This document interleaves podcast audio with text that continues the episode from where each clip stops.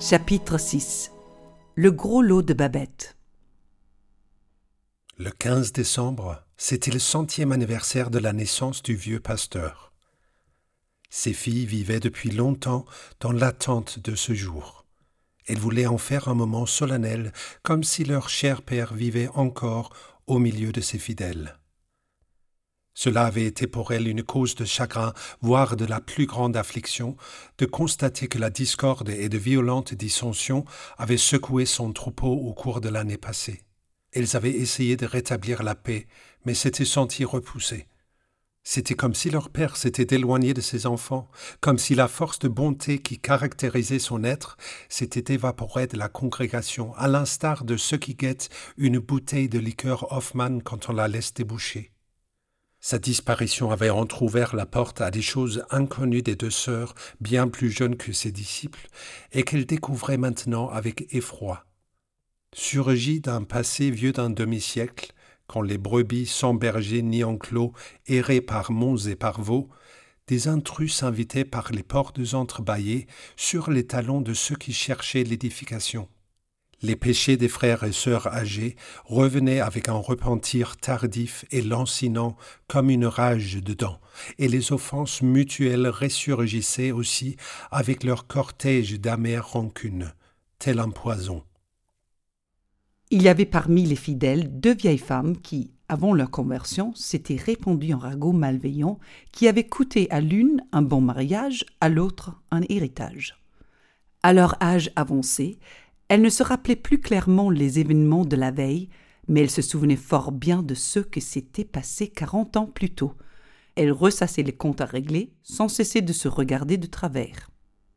Il y avait aussi un vieux frère qui, soudain, s'était mis à songer à la manière dont un frère aussi âgé que lui l'avait jadis dupé dans une affaire. Il aurait volontiers tiré un trait sur le passé, mais il n'y parvenait point, comme si cette pensée demeurait une charde enfoncée dans son esprit. Il y avait encore un brave patron pêcheur aux cheveux gris et une veuve pieuse toute ridée qui, au printemps de leur jeunesse, avaient été amants alors qu'elle était l'épouse d'un autre homme. Ces derniers temps, ce souvenir s'était mis à les ronger. Chacun rejetait la faute sur l'autre et s'inquiétait des conséquences que leur acte aurait dans la vie éternelle. Ils évitaient le regard de l'autre chaque fois qu'ils se croisaient dans la maison jaune. À mesure que le grand jour approchait, Martine et Philippa sentaient le fardeau de la responsabilité peser toujours plus sur leurs épaules. Leur père, qui avait toujours été inflexible, n'allait-il pas scruter la demeure de ses filles et les qualifier de gardiennes infidèles? Ils s'entretenaient de leur accablement et cherchaient le réconfort dans les paroles de leur père sur les voies du Seigneur qui franchissent les mers et les montagnes enneigées, là où l'œil de l'homme ne voit aucun chemin. Un jour, de la fin de l'été, le facteur apporta une lettre singulière à la maison jaune. Elle était affranchie avec un timbre français et adressée à Madame Babette Herson. C'était un événement tout à fait inattendu, car durant les quatorze ans que Babette avait passé à Berlevogue, elle n'avait jamais reçu le moindre courrier. Que pouvait-elle donc contenir? se demandèrent les sœurs. Elles passèrent dans la cuisine pour la remettre en main propre à Babette et la voir décacheter la lettre. Babette la lut très lentement, leva les yeux vers les sœurs, puis la lut une seconde fois. Enfin, elle leur annonça que son numéro de loterie en France venait de sortir. Elle avait gagné dix mille francs. La nouvelle en provenance de France fit si forte impression sur les deux sœurs qu'elles restèrent quelques minutes sans pouvoir dire un mot. Elles étaient habituées à percevoir à date fixe les rentes de leur modeste héritage. Il leur était donc difficile d'imaginer dix mille francs comptants. Elles félicitèrent Babette et lui serrèrent la main de leurs mains tremblantes, car elles n'avaient jamais serré la main à une personne qui, en un instant, se retrouvait à la tête de dix mille francs. Peu après, ils comprirent que cet événement les touchait autant que Babette. Elles sentirent que ce pays de France, n'était plus un concept lointain, mais une réalité indépendante et vivante qui se dressaient lentement au-dessus de l'horizon de leurs employés fidèles, en même temps que leur propre existence s'enfonçait de façon proportionnelle. Ces dix mille francs, qui faisaient de Babette une femme riche, allaient appauvrir le foyer qu'elle avait servi pendant quatorze ans. Les anciens soucis quotidiens, les durs labeurs du passé ressurgirent un à un de tous les recoins obscurs de la cuisine. Elles eurent honte de leur faiblesse en voyant que leurs félicitations et leurs questions enthousiastes mouraient sur leurs lèvres. Toutefois, les jours suivants, elles surent faire bonne figure quand elles annonçaient la nouvelle à leurs amis, même si cela les réjouissait presque que les amis en question pâlissent en l'apprenant comme s'ils étaient directement concernés. Elle leur faisait part des constats qu'elles avaient fini par accepter. L'oiseau retourne à son nid, l'homme à sa patrie. Oui, mais Babette avait tout de même vécu quatorze ans à Berlevogue. La ville l'avait accepté comme un de ses propres enfants. Elle y avait sa place, et son départ brusque laisserait un vide fâcheux et désolant.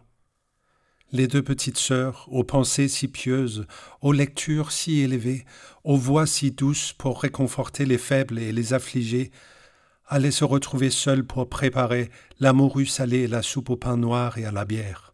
Et cela les confirmait dans ce qu'elles avaient toujours pensé, les loteries étaient l'œuvre du diable. Après de longs détours par maintes banques et agences, l'argent de Babette finit par arriver à la maison jaune. Les deux demoiselles aidèrent à le compter et donnèrent à Babette un bel écrin ancien pour le conserver. Elles l'étinrent dans leurs mains, ses pièces d'or et ses billets funestes, ils se familiarisèrent presque avec eux. Elle n'osait pas demander à Babette la date de son départ. Oserait-elle espérer qu'elle resterait au moins jusqu'au 15 décembre? Elle n'avait jamais réussi à savoir avec certitude si leur gouvernante comprenait vraiment la teneur de leur conversation. Ce fut donc pour elle une surprise quand Babette, un soir de septembre, entra au salon, la mine réservée mais aussi résolue, pour leur demander une faveur particulière. Elle voulait leur demander la permission de préparer de son propre chef un banquet pour le centième anniversaire de la naissance du pasteur. Les deux sœurs n'avaient jamais songé à donner le moindre dîner. Le repas le plus somptueux dont elles avaient jamais régalé leurs invités était un souper arrosé d'une tasse de café. Les yeux noirs de Babette se firent aussi insistants que ceux d'un chien fidèle, et elles n'eurent pas la force de s'y opposer. Elles accédèrent à ce requête et furent très émues quand le visage de Babette s'illumina. Mais ce n'était pas tout. Babette ajouta qu'elle tenait à préparer un dîner français et, pour cette occasion précise, un véritable dîner français. Martine et Philippa se dévisagèrent la requête les troublait, car elles ignoraient ce qu'elles pouvaient entraîner. Mais le côté inattendu et insolite de la demande le désarma. Elles n'avaient aucun argument à opposer à l'idée de préparer un vrai dîner à la française. Babette poussa un long soupir de contentement, mais elle ne bougea pas. Elle avait encore quelque chose sur le cœur. Ainsi, elle supplia les deux sœurs de la laisser payer pour ce dîner avec son propre argent. Non, Babette, s'exclamèrent-elles en chœur. Comment pouvait-elle imaginer une chose pareille? Pouvait-elle croire un seul instant qu'elle la laisserait dilapider sa précieuse fortune en nourriture et en boisson, et pour elle qui plus est? Non, Babette, à aucun prix. Babette fit un pas en avant. Il y avait quelque chose d'inquiétant dans ce mouvement comme une vague qui se dresse soudain. Était-ce donc ainsi qu'elle s'était avancée quatorze ans plus tôt afin de planter le drapeau rouge sur une barricade? Elle s'exprima dans son mauvais norvégien, mais avec l'éloquence classique des Français.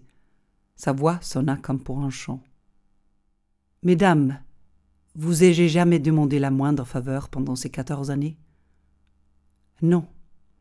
Et pourquoi?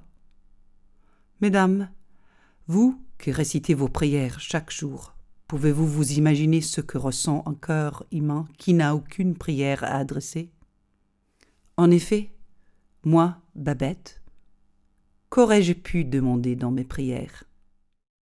Rien. Mais ce soir, j'ai une prière à formuler, une prière qui vient du fond du cœur. Ne comprenez-vous pas, mesdames, vous qui êtes si pieuses et si bonnes, qu'il vous appartient d'exaucer cette prière avec la même joie que le bon Dieu a exaucé le vôtre pendant quatorze ans. Les sœurs gardèrent le silence un moment. Babette avait raison. C'était bien sa première requête en quatorze ans, et au vu de la situation actuelle, ce serait probablement la dernière. Elles soupesèrent la question et se dirent que leur cuisinière était désormais bien plus fortunée qu'elle, et qu'un simple dîner ne changerait pas grand-chose pour une personne qui possédait dix mille francs. Quand elles finirent par dire oui à ce requête, Babette se métamorphosa. Elles virent à quel point Babette avait dû être très belle dans sa jeunesse, et elles se demandèrent si, en cet instant, elle n'était pas enfin réellement devenue à ses yeux ces bonnes gens dont Achille Papin avait parlé dans sa lettre.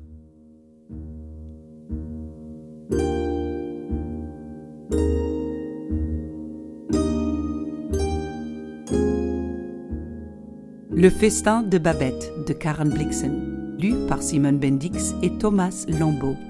Traduction Alain Gnedig, musique et production Casper Winding, réalisé avec la participation de la Maison du Danemark et les éditions Gallimard.